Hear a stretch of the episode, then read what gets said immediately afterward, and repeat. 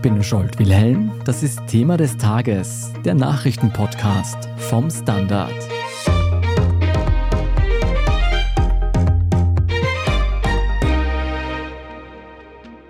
Die ukrainische Gegenoffensive ist gestartet. Das hat Präsident Volodymyr Zelensky am vergangenen Wochenende verkündet. Wie der Verteidigungsschlag der Ukraine gegen die russische Armee aber derzeit verläuft, Dazu gibt es unterschiedliche Angaben. Zelensky gave little in the way of detail, but his comments followed claims by Russia's President Vladimir Putin that Ukrainian forces were taking significant losses. Ukraine is reporting new Russian shelling in a region that's reeling from a life-threatening flood disaster. The country has remained tight-lipped about the much anticipated spring counteroffensive, but today they're claiming some victories. Ukraine says its troops have recaptured three villages from Russian forces in the southeast. East, its first gain since launching a much anticipated counteroffensive. Wir sprechen heute darüber, wie erfolgreich diese Frühlingsoffensive wirklich anläuft. Meine Kollegin Marlene Lanzerstorfer hat dazu mit Oberst Markus Reisner vom österreichischen Bundesheer gesprochen. Herr Oberst Reisner, Sie haben die ukrainische Gegenoffensive in den letzten Tagen genau mitverfolgt. Wie sieht die denn konkret aus? Was konnten Sie da in den letzten Tagen beobachten? Also wir haben in den letzten Wochen ganz eindeutig viele Kennzeichen gesehen, die also von dieser immer wieder angesprochenen Vorbereitungsphase der Offensive tatsächlich gezeugt haben.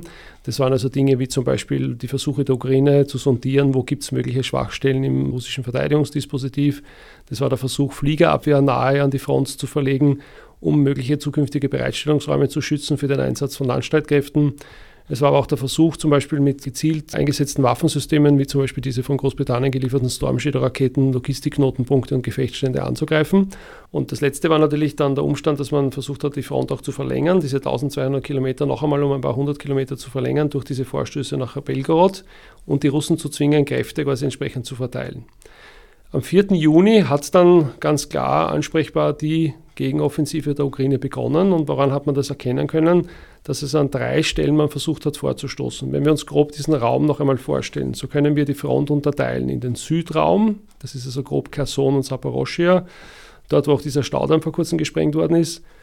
Dann der Zentralraum, das ist grob der Raum zwischen den beiden Städten Melitopol und Mariupol und dann den nordostwärtigen Bereich der Front, das ist also grob der Raum des Donbass bis hinauf zum Beispiel zur Stadt Kupiansk.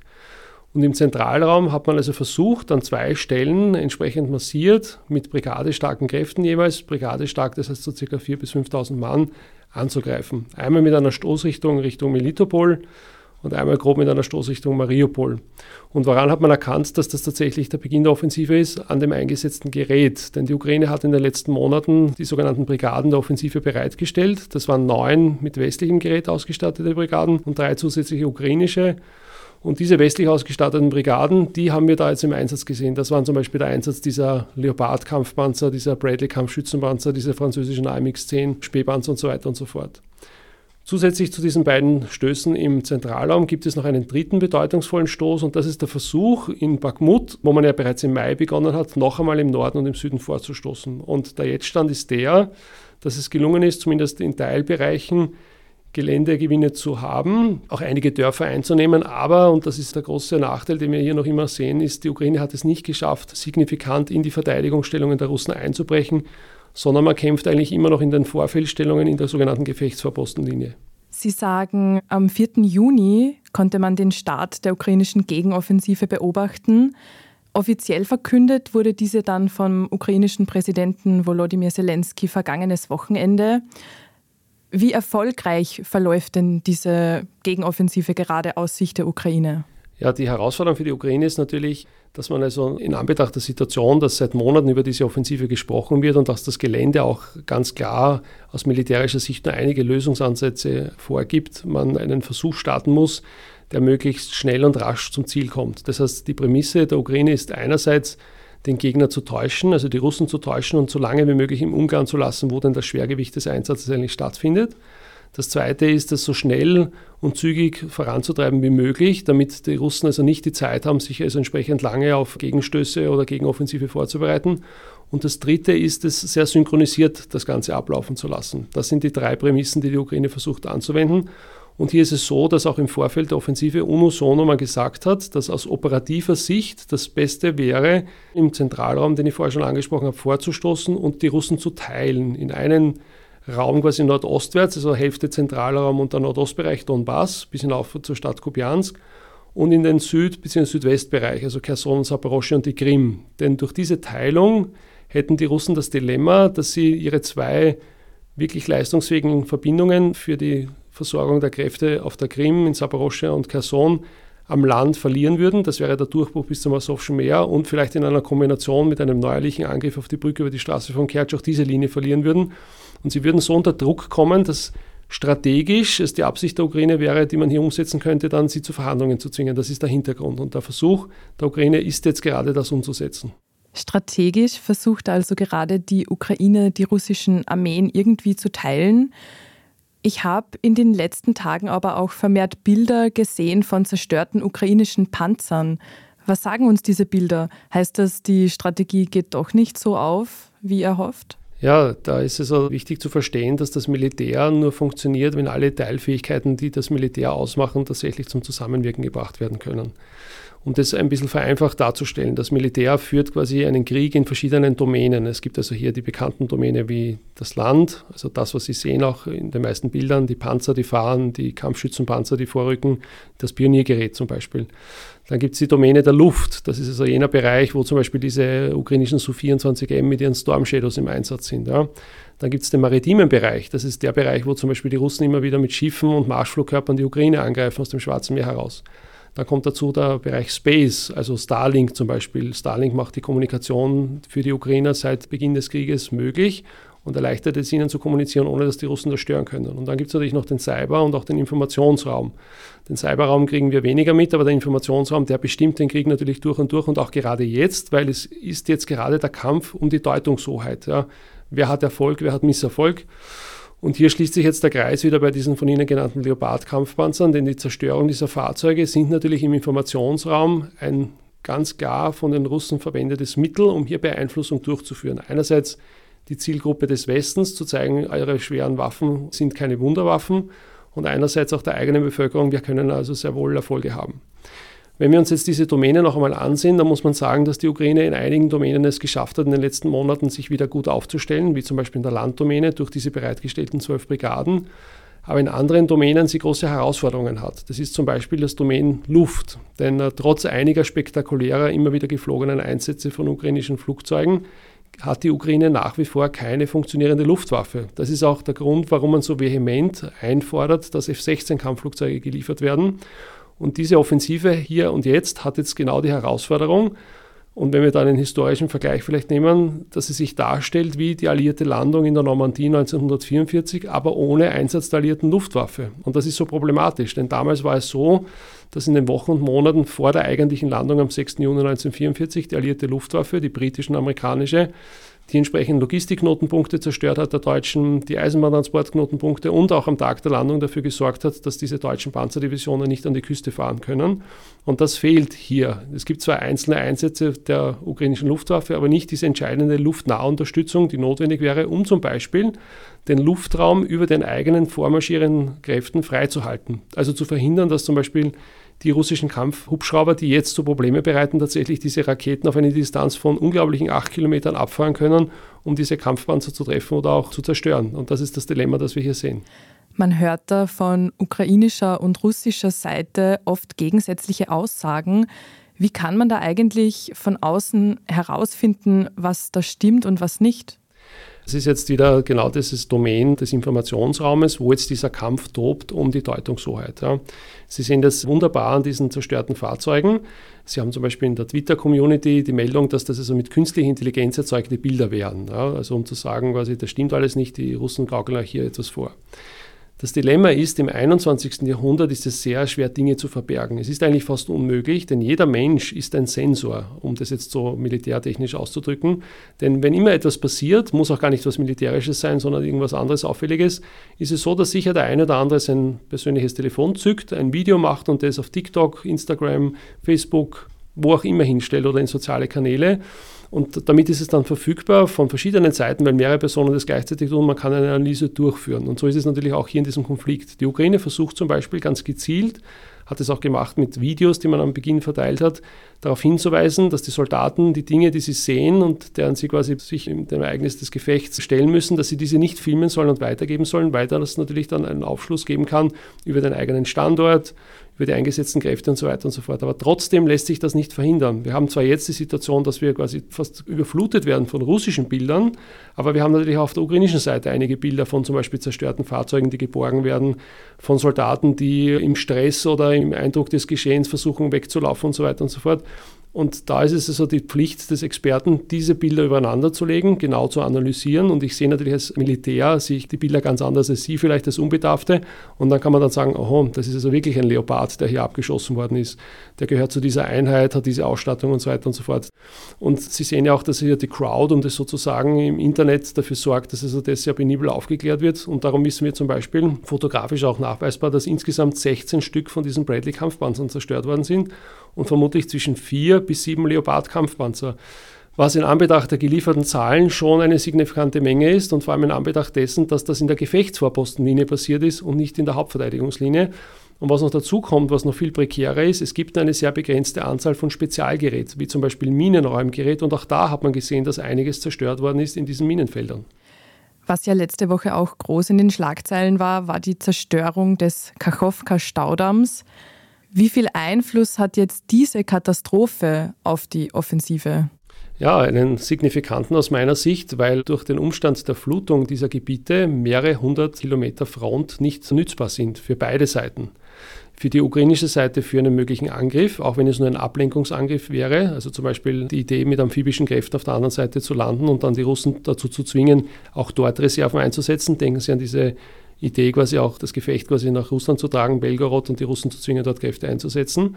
Und auf der anderen Seite haben wir aber die Russen, die jetzt Kräfte, die sie dort bereitgestellt haben, abziehen können und im Zentralraum, also zum Beispiel nördlich von Melitopol, einsetzen können. Das heißt, die Vorteile überwiegen hier eindeutig für die Russen und darum ist auch der Verdacht sehr naheliegend, dass es auch die Russen waren, die diesen Staudamm gesprengt haben. Es gibt grundsätzlich immer noch drei Möglichkeiten. Einerseits eine gezielte Sprengung durch die Russen, zweitens natürlich auch theoretischen Beschuss durch die Ukrainer und drittens ein Ereignis, das im Vorfeld passiert ist und das dazu geführt hat, dass der Damm so geschwächt war, dass durch den erhöhten Wasserstand er gebrochen ist. Aber momentan muss man sagen, aufgrund der Singularität dieses Ereignisses also quasi etwas, das in sehr kurzer Zeit passiert ist, was für eine Explosion oder Detonation oder Sprengung von innen spricht und nicht ein langwieriger Beschuss. Sie müssen sich vorstellen, das ist ein massives Bauwerk, da können Sie auch nicht mit HIMARS-Raketen zwei, dreimal draufschießen und das zerstören. Das ist zwar passiert in der Vergangenheit, hier hat man aber gezielt die schwächste Stelle angegriffen, also das Schleusentor und nicht also die massierte Staumauer. Und wenn man es jetzt quasi aus militärtaktischen Überlegungen oder aus der operativen Sicht das betrachtet, dann muss man sagen, spricht es also sehr dafür, dass es die Russen waren, weil sie hier eben diesen Raum plötzlich nicht nutzbar gemacht gemacht haben für die Ukrainer. Und das ist natürlich ein Nachteil für den Angreifer. Für Aufsehen gesorgt hat ja jetzt nicht nur die mutmaßlich russische Sprengung dieses Staudamms, sondern auch Atomwaffen, die in Weißrussland positioniert wurden. Inwiefern könnte das jetzt die Offensive der Ukraine bedrohen? Nun, da müssen wir uns wieder jetzt diese Domäne herbeiholen und uns überlegen, wie passt es da jetzt da hinein? Ja, und da muss man natürlich sofort sagen, aha, da sind wir wieder im Informationsraum. Ja, das heißt, im Informationsraum geht es darum, die gegnerische Bevölkerung zu beeinflussen und die eigene Bevölkerung rückzuversichern, dass man quasi auf richtiger Linie ist im Wesentlichen. Und das ist genau hier der Fall. Durch die Stationierung von Atomwaffen in Belarus, durch dieses Ankündigen, durch dieses Zelebrieren des Treffens mit Lukaschenko, dann Putin, der also sagt, in Kürze wird das jetzt passieren und es sind diese Systeme und es sind verheerender als die Waffen, die in Tschernobyl und Nagasaki eingesetzt worden sind, so wird natürlich eine Kulisse aufgebaut, die dazu dient, den Gegenüber, und das ist natürlich die westliche Bevölkerung, einzuschüchtern, vor allem auch in Europa. Denn die Botschaft ist, passt auf, wenn ihr nicht bald auf die Ukraine Druck ausübt oder bald diese Unterstützung einstellt, dann möglicherweise wird dieser Konflikt noch weiter eskalieren. Ihr habt es in euren Händen, ihr müsst also nur dafür sorgen, denn aus unserer Sicht ist jetzt der Punkt erreicht, wo wir nicht mehr weiter können. Und das sehen wir. Das heißt, diese Stationierung der Raketen hatte so keinen unmittelbaren Einfluss auf die Offensive selber. Aber das Ziel der Russen ist hier natürlich nachhaltig zu bewirken, dass die Unterstützung des Westens für die Ukraine nachlässt oder gar aufhört. Und da ist natürlich der Umstand der Offensive und wie diese verläuft entscheidend, weil davon wird abhängen, ob man also bereit ist, weiter die Ukraine zu unterstützen oder nicht. Denken Sie daran, in Kürze ist der Verteidigungsministerrat der NATO-Staaten in Vilnius. Da hätte die Ukraine eigentlich schon Ergebnisse präsentieren wollen der Offensive, aber momentan kämpft man immer noch um diese wenigen Kilometer der Vorfeldstellungen.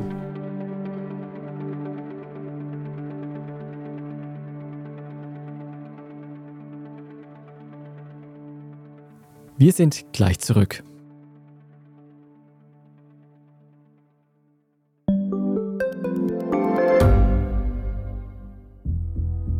Was ich nicht nachvollziehen kann, ist, warum an jedem Unrecht immer ich schuld sein soll. Ein Korruptionsskandal jagt den anderen. Österreich hat in den letzten 30 Jahren viel über Klimaschutz gesprochen, aber zu wenig getan. Die Politik verschläft die Klimakrise. Die Behörden haben alles richtig gemacht. Fehler vergisst man, statt daraus zu lernen. So sind wir nicht. So ist Österreich einfach nicht. Aber wie ist Österreich dann? Das wollen wir bei Inside Austria herausfinden. Wir blicken auf die großen österreichischen Skandale. Von Ibiza bis Ischgl. Wir wollen wissen, wer dafür in der Politik die Verantwortung trägt. Und wir schauen genau hin, wo Österreich über seine Grenzen hinaus mitmischt. Vom Wirecard-Skandal bis zum Ukraine-Krieg. Das ist Inside Austria von Standard und Spiegel. Jeden Samstag eine neue Folge, überall, wo es Podcasts gibt.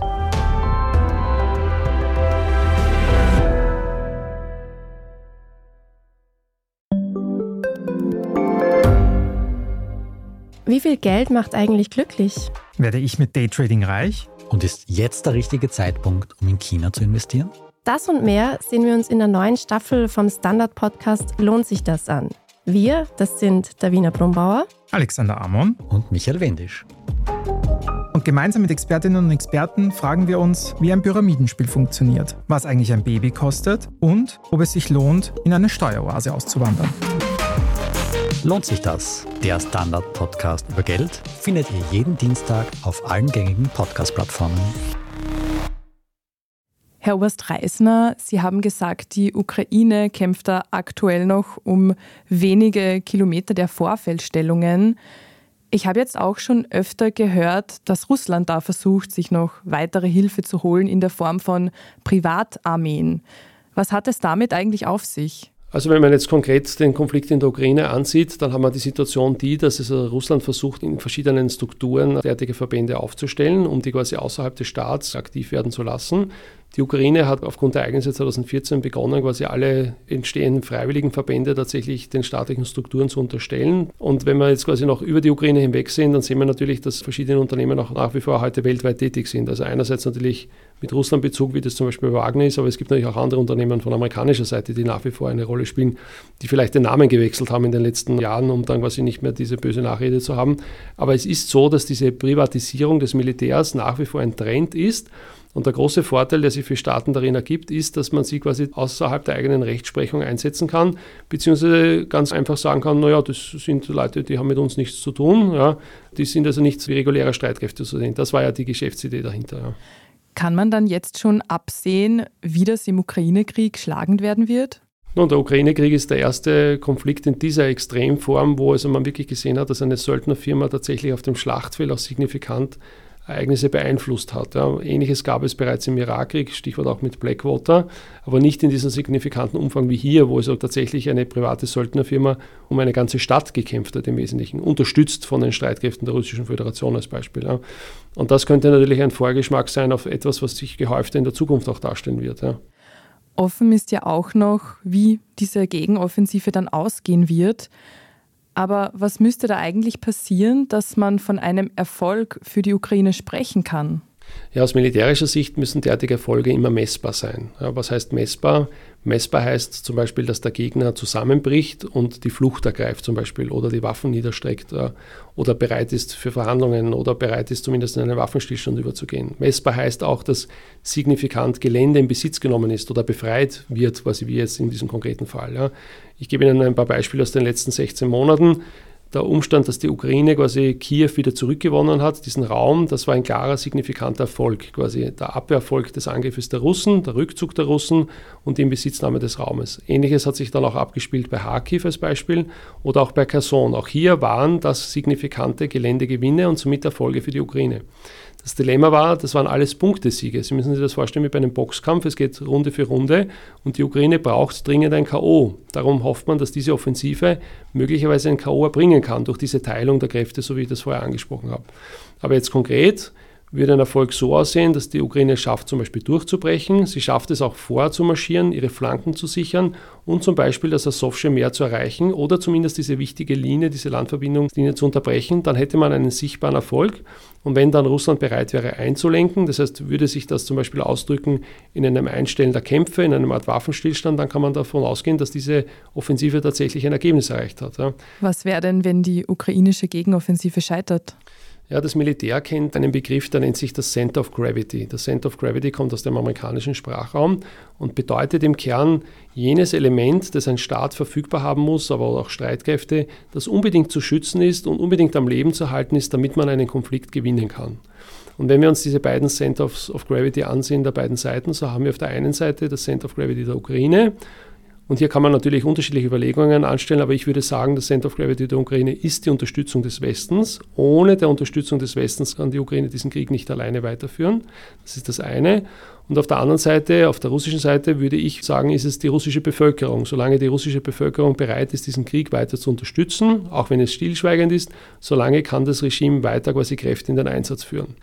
Und wenn wir uns jetzt ansehen, was passieren würde, wenn die Offensive scheitert, so könnte es sein, dass die westliche Unterstützung für die Ukraine nachlässt, weil also die Politiker in den Ländern des Westens sagen, naja, jetzt zieht sich das schon seit 16 Monaten hin, jetzt haben wir schon so viel geliefert, wir haben ja eigentlich gar nicht mehr so viel in den Arsenalen, wir müssten jetzt ja wirklich vielleicht in eine Kriegsproduktion übergehen. Was würde das dann bedeuten für unser Sozialsystem zum Beispiel, für unsere Wirtschaftssysteme? Wir haben jetzt schon eine Teuerung, wir haben jetzt eine unklare Versorgungslage. Muss das so sein? Ja? Wäre es nicht besser, vielleicht die Unterstützungsleistung zu reduzieren und damit die Ukraine zu zwingen, in Verhandlungen zu gehen? Ja? Und darum ist es so bedeutungsvoll, dass diese Offensive tatsächlich auch einen Erfolg mit sich bringt. Das Zweite ist natürlich, wenn die Ukraine es nicht schafft, dass diese Offensive Raum gewinnt, dann ist sie natürlich weiter in diesem Dilemma des Abnützungskrieges gefangen. Denn der Grund, warum man in die Offensive geht, ist, man möchte aus diesem Dilemma, das eben an den Ersten Weltkrieg erinnert, des Grabenkampfes herauskommen. Denn in diesem Grabenkampf hat Russland den Vorteil, dass die ukrainischen Soldaten in der Reichweite ihrer Artillerie sind und einfach hier Woche für Woche, Monat für Monat durch das Artilleriefeuer abgenützt werden können. Und darum muss die Ukraine versuchen, Raum zu gewinnen, um aus diesem Dilemma auszubrechen. Das heißt, wir haben also hier zwei ganz wesentliche Elemente, die entscheidend sind. Einmal auf der strategischen Ebene, nämlich die Unterstützung des Landes zur Weiterführung des Krieges, zur Befreiung ihrer Territorien und andererseits auch aus Militärsicht, wo es also operativ darum geht, quasi wieder in die Bewegung zu kommen, damit man quasi entsprechend Ergebnisse erzielt. Sie haben bereits angesprochen, dass die Ukraine auch Unterstützung von anderen Ländern bekommt. Können da die verbündeten Länder noch irgendwas tun, um die Ukraine da in ihrer aktuellen Gegenoffensive weiter zu unterstützen? Zuletzt war da zum Beispiel die Rede von Kampfflugzeuglieferungen. Genau, die Ukrainer versuchen mit den Mitteln, die sie haben, jetzt quasi einen Erfolg zu erzielen. Und wir sehen das Dilemma, die Nichtverfügbarkeit von signifikanten Luftstreitkräften ist hier eine große Herausforderung für die Ukraine. Wir sehen aber auch zum Beispiel, dass also Spezialgerät, wenn es also zerstört wird, dann nur mehr in geringen Mengen vorhanden ist. Und wir sehen auch, dass Verluste einfach zu kompensieren sind im Wesentlichen. Ja. Das heißt, auf mittelfristiger Distanz ist es sicher wichtig, dass die Ukraine diese Unterstützung bekommt, um ihren Luftraum wieder schützen zu können, beziehungsweise um auch funktionierende Luftstreitkräfte zu haben, um den Luftraum über den noch immer besetzten Territorien entsprechend auch schützen zu können oder auch hier die Voraussetzungen für eine mögliche zukünftige Offensive schaffen zu können. Das ist das eine. Das nächste ist natürlich die Luftabwehr. Ja, wenn wir uns die Größe des Landes vor Augen führen und das, was an Mitteln eingesetzt wird, so ist klar, dass zwei Patriot-Batterien in Kiew zu wenig sind, um das Land nachhaltig zu schützen. Wir haben das Dilemma auch jetzt gesehen, wo die Ukraine Luftabwehr an die Front verlegen musste, damit diese Bereitstellungsräume geschützt werden im Wesentlichen. Ja. Das heißt, das wäre dann die nächste Komponente. Und hier geht es vor allem darum, dass man die Tiefe des Landes sichern muss gegen diese strategischen Luftangriffe der Russen. Und die finden statt. Ja, wir hören zwar immer, die russische Luftwaffe sei nicht einsatzbereit, aber spätestens die Offensive hat uns jetzt gezeigt, dass das nicht der Fall ist. Und es gibt ja auch das eine oder andere gute Paper zu diesem Thema. Ich verweise hier immer an dieser Stelle auf die Ausarbeitung des Royal United Service Institute, wo das ja sehr klar herunterdekliniert wird. Nur viele wollen das nicht hören oder auch nicht lesen, weil wir natürlich nur das mögen, was wir gerne hören. Und das ist natürlich nicht immer die Wahrheit im Wesentlichen. Ja. Und das nächste ist natürlich jetzt unmittelbar, damit könnte man also rasch handeln, das wäre natürlich Spezialgerät, das ausgefallen ist. Ja, also diese Minenräumpanzer zum Beispiel, diese Fahrzeuge, die man braucht, um diese Verteidigungsstellungen zu durchbrechen, wenn die verbraucht sind, Dann haben die Ukrainer dasselbe Dilemma wie die Russen im Jänner, also in der sogenannten Winteroffensive, wo man dann mit den Panzern einfach in die Minenfelder gefahren ist und dort natürlich liegen geblieben ist. Ja. Und da steht dann nicht im Raum, dass die Offensive dann eben nicht Raum gewinnt und scheitert. Ja. Man muss jetzt einfach abwarten, wie sich die nächsten Tage und Wochen tatsächlich darstellen. Oft ist es so, dass am Beginn einer Offensive es zu einem Hin und Her von beiden Seiten kommt und dann entweder ein Durchbruch erzielt wird oder nicht. Und das ist jetzt natürlich das, auf das wir alle warten. Kommt es jetzt zu einem Ergebnis, zu einem messbaren oder eben nicht? Wann kann man da denn eigentlich mit einem Ergebnis rechnen? Das kann man gar nicht. Die böse Überraschung auch für die Ukrainer ist, dass man also sicher nicht damit gerechnet hat, dass die Russen derart ausgeklügelt quasi ihr Abwehrsystem angelegt haben, derart überlegt die einzelnen Waffensysteme und Fähigkeiten zum Zusammenwirken bringen, dass man also diese großen Herausforderungen hat. Ja. Es wird oft auch immer wieder gesagt, naja, das ist ja jetzt quasi immer noch der Versuch, an gewissen Stellen zu versuchen zu sondieren, geht da im Prinzip ein Durchbruch oder nicht. Ich wäre da ein bisschen gegenteiligen Meinung. Warum? Weil man bereits jetzt das beste Gerät im Einsatz sieht. Ja. Ich wäre absolut überzeugt davon, dass das stimmt, wenn wir das herkömmliche ukrainische Gerät, ehemaliger sowjetischer Bauart, sehen würden. Aber wir haben jetzt bereits schon im Einsatz den Kampfpanzer Leopard. Wir haben den Bradley Kampfschützenpanzer im Einsatz. Der Bradley Kampfschützenpanzer ist von den Kampfschützenpanzern das Beste, was geliefert worden ist. Besser als der Marder und auf jeden Fall besser auch als der amerikanische Striker und auch besser quasi als diese minengeschützten Fahrzeuge, die wir sehen. Ja. Und das ist also ein klares Indiz dafür, dass man bereits auf ukrainischer Seite zumindest am Beginn auf All-In gegangen ist. Ja. Das Gute ist, die Ukrainer haben ca. vier Brigaden eingesetzt ja, von diesen zwölf und ich denke, aufgrund jetzt der ersten Ereignisse hat man erkannt, aha, das ist nicht so einfach möglich und man versucht möglicherweise jetzt umzugruppieren und an einer anderen günstigen Stelle anzugreifen. Aber was natürlich ernüchternd ist, dass jetzt knapp über zehn Tage Kämpfe im Prinzip im Ergebnis die Eroberung von mehreren Ortschaften gebracht hat und einen Vorstoß von ein paar Kilometern, aber nicht den erwarteten Vorstoß bereits durch die erste Verteidigungslinie. Ja. Und leider ist die Kriegsgeschichte immer auch voll von Beispielen, wo man sieht, dass wenn also eine Offensive nicht am Beginn gleich überraschend Raum fasst, dass es dann sehr langwierig wird und dann eigentlich abflacht und die Offensive eingestellt wird. Oder man kann natürlich auch sagen, dass dann es zu einem überraschenden Effekt kommt, der wieder tatsächlich das Gegenteil im Ergebnis hat. Ja. Da muss man jetzt eben noch Geduld haben. Man kann da also noch nicht vorausschauen, sofort eine Prognose treffen. Es gibt nur Indizien, die für die eine oder andere Richtung deuten. Fakt ist auf jeden Fall, was eine böse Überraschung war, war die Art und Weise, wie die Ukrainer mit den russischen Waffensystemen dann konfrontiert worden sind. Das hat man in dieser Qualität sicher so nicht erwartet. Und da ist jetzt genau auch das, was ich immer wieder sage. Es hilft nichts, die Russen permanent zu Clowns zu erklären. Ja, das entspricht nicht der Wahrheit. Die Russen machen massive Fehler. Aber wenn wir wollen, dass wir verstehen, dass die Ukraine hier in einer ernsten Situation ist und das braucht, was sie benötigt, dann müssen wir akzeptieren, dass die Russen auch ein ernster Gegner sind. Ja. Alles, was wir tun, was also im Prinzip darauf abzielt, die Russen lächerlich zu machen, schadet aus meiner Sicht vor allem den Ukrainern. Denn wir haben ein falsches Bild von dem, was die Ukraine braucht. Und die Ukraine hat es ja nicht hier einen Gegner vor sich, den man einfach so bekämpfen kann, die alle völlig dilettantisch durch die Gegend laufen, sondern spätestens die Offensive hat uns jetzt gezeigt, dass die Russen sehr wohl in der Lage sind, nach einer entsprechenden Anpassung diese Offensive auch für sich entscheiden zu können. Aus meiner Sicht gibt es immer noch drei realistische Szenarien. Das erste Szenario ist, die Ukraine bricht durch, schafft quasi diesen strategischen Erfolg des Auseinanderbrechens der besetzten Gebiete. Russland gibt nach und es kommt also quasi zu Friedensverhandlungen möglicherweise und zu einem Rückzug Russlands. Durchaus realistisch. Szenario 2 wäre, die Offensive bricht nicht durch, sondern es kommt sogar dazu, dass die Russen in den Angriff übergehen und bis zum Dnepr vorstoßen und quasi wir dann eine Situation haben, die die Russen als Erfolg verkaufen können.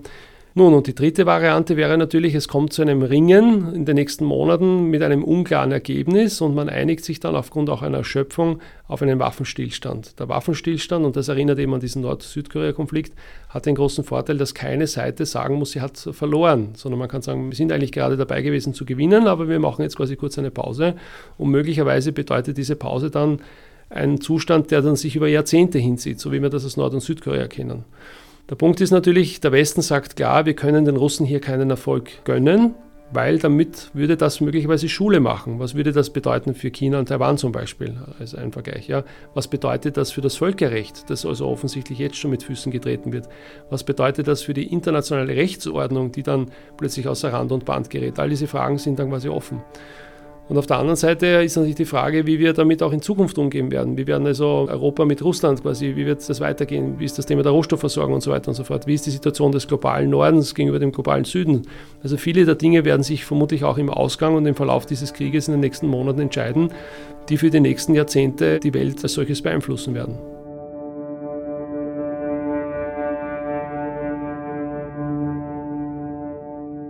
Nicht nur die Gegenoffensive der Ukraine bleibt also spannend, sondern auch der Krieg an sich, denn der wird das globale Weltgeschehen nachhaltig beeinflussen. Vielen Dank meiner Kollegin Marlene Lanzersdorfer und Oberst Markus Reisner vom österreichischen Bundesheer für diese Analyse. Sie bleiben jetzt am besten dran, denn gleich geht es mit unserem Meldungsüberblick weiter. Da sprechen wir über die anhaltend hohen Strompreise und über ein großes Schiffsunglück vor der Küste Griechenlands. Wir sind gleich zurück.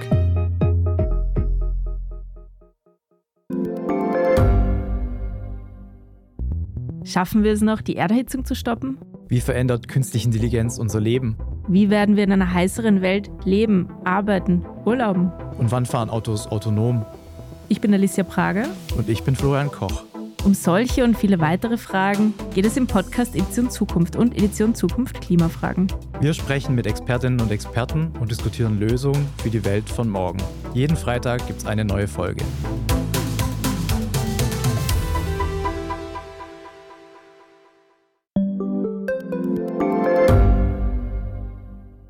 Gibt es außerirdisches Leben? Haben Tiere ein Bewusstsein? Können wir durch die Zeit reisen? Es gibt so viele große Fragen, die uns Menschen seit Jahrtausenden beschäftigen. Aber erst jetzt kann die Wissenschaft Antworten darauf liefern. Oder neue Rätsel entdecken. Ich bin Tanja Traxler. Und ich bin David Rennert. Im Standard-Podcast Rätsel der Wissenschaft gehen wir großen Fragen der Menschheit auf die Spur. Wir fragen Wissenschaftlerinnen, was in schwarzen Löchern passiert wo die Aliens bleiben und die Fusionskraftwerke und wo die Mathematik an ihre Grenzen stößt. Rätsel der Wissenschaft, jeden Mittwoch eine neue Folge. Überall, wo es Podcasts gibt.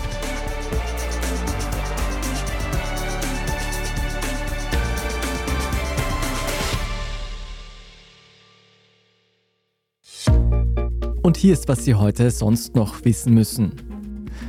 Erstens, bei einem schweren Bootsunglück südwestlich von Griechenland sind am Mittwoch Dutzende, wenn nicht Hunderte Menschen ums Leben gekommen. Mehr als 700 Migrantinnen sollen sich an Bord eines verrosteten Schiffskutters befunden haben, um von Libyen nach Europa zu gelangen. Von der griechischen Küstenwache gerettet werden konnten lediglich etwas mehr als 100 Menschen. Die umfangreiche Suchaktion dauert allerdings noch an. Die Behörden befürchten, dass die meisten der Passagiere sich unter Deck des Schiffs befanden und nach dem Kentern keine Chance hatten zu entkommen. Die Ursache ist nicht geklärt. Vermutet wird eine Panik an Bord des völlig überfüllten Schiffskutters. Zweitens, die Strompreise dürften noch längere Zeit hoch bleiben. Und das trotz des Umstiegs auf erneuerbare Energien. Davon geht eine aktuelle Studie des Beratungsunternehmens eVenture aus. Laut den StudienautorInnen wird sich der Strompreis im Großhandel in den kommenden 15 Jahren bei dem ungefähr zweieinhalbfachen dessen einpendeln, was wir in den Jahren vor der Krise durchschnittlich gesehen haben. Treiber dieser Entwicklung ist einerseits, dass immer mehr Bereiche unseres Lebens elektrifiziert werden und versucht wird, von fossilen Brennstoffen wegzukommen. Dazu gehören E-Autos genauso wie beispielsweise Wärmepumpen. Andererseits seien hohe Investitionen in Wind- und Photovoltaikanlagen notwendig und der weitere Ausbau der Stromnetze. Hinzu kommt, dass teure Gaskraftwerke wohl noch längere Zeit als Backup herhalten müssen. Erst nach dieser Übergangszeit von ungefähr 15 Jahren dürften die Strompreise im Großhandel wieder sinken und die wesentlich günstigere Produktion über erneuerbare Energiequellen zum Zug kommen. Und drittens noch etwas zum Gruseln. Der Chef des Leichenhauses der medizinischen Fakultät der Harvard-Universität soll Leichenteile von seinem Arbeitsplatz entwendet und verkauft haben. Der 55-Jährige wird deshalb des Leichendiebstahls beschuldigt, sagt die Staatsanwaltschaft von Pennsylvania. Neben dem Leichenhauschef werden auch seine Frau und fünf Verdächtige beschuldigt, als Teil eines landesweiten Netzwerks menschliche Überreste gekauft und verkauft zu haben.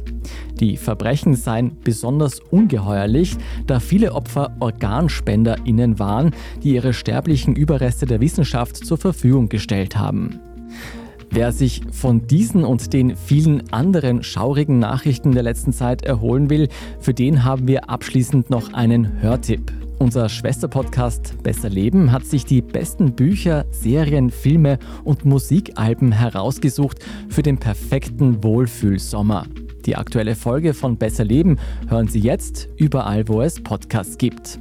Alle weiteren Nachrichten und Meldungen lesen Sie wie immer auf derstandard.at.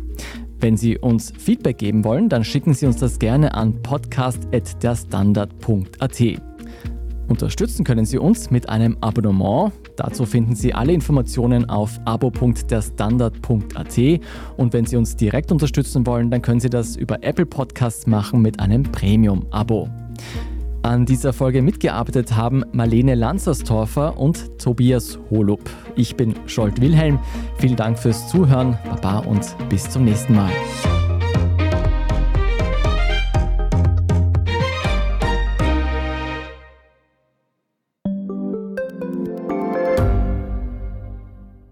Ich bin die Franziska. Ich bin der Martin. Und wir wollen besser leben. Lohnt sich 10.000 Schritte zu gehen jeden Tag? Ist das Großraumbüro wirklich so schlecht wie sein Ruf? Spoiler, ja. Bringt's was, Intervall zu fassen?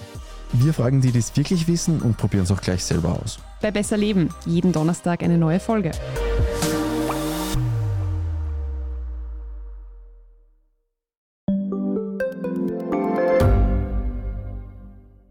Ich bin Doris Prisching. Und ich bin Michael Steingruber. Und gemeinsam sind wir Serienreif. Das ist der Standard-Podcast über die spannende Welt der Serien. Genau, bei uns erfahren Sie faszinierende Details über House of the Dragon und die Ringe der Macht. Und restlos alles über satanische Spiele in Stranger Things. Wir widmen uns Seriengrößen von Obi-Wan Kenobi bis zu RuPaul. Und zerlegen die neueste Marvel-Serie. Wenn nötig. Serienreif, euer Streaming-Podcast jeden zweiten Donnerstag eine neue Folge.